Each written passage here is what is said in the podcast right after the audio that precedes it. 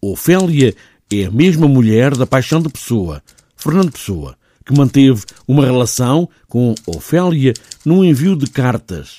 Cartas ridículas, como são todas as cartas de amor. Agora, Henrique Manuel Bento Fialho escreve Na Cama com Ofélia, a partir destas cartas, com encenação de Fernando Mora Ramos, mas as cartas são apenas o ponto de partida. Porque a peça liberta-se desse quadro e trata-se, no fundo, é de um processo de, de emancipação da figura da Ofélia. Ela está presa naquela relação, está presa numa relação que, no fundo, se cinge às cartas, pessoa não avança, o nininho que é referido nas cartas não avança, quer dizer, não, não há nesta relação toque físico, dimensão corporal.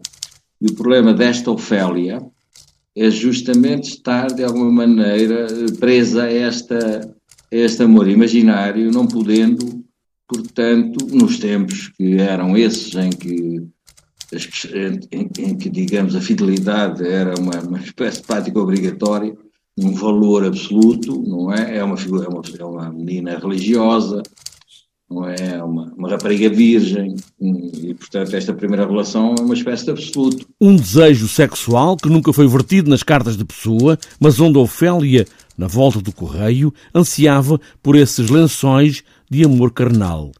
É um drama de heterónimos, mas também um drama onírico, onde tudo acontece em sonhos de Ofélia, na cama, com Ofélia. Aliás, é um título completamente equívoco, não é? Um título também brincalhão, é? brincar com aquele, com aquele título de um programa televisivo, não é? Na cama com. E na realidade a Ofélia está sozinha na cama, com, com aquelas cartas, com, com, com, E é uma coisa que aborda muito claramente a sexualidade, um, o desejo sexual.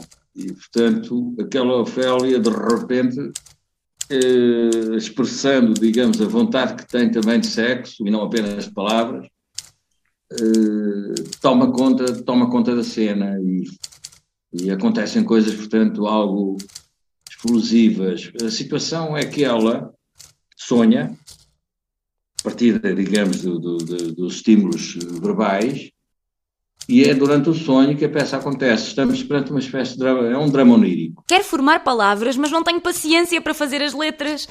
Mas o Iris perdoa, não perdoa? Claro! Obviamente! Com certeza! Ai, que são tantos, valha-me Deus!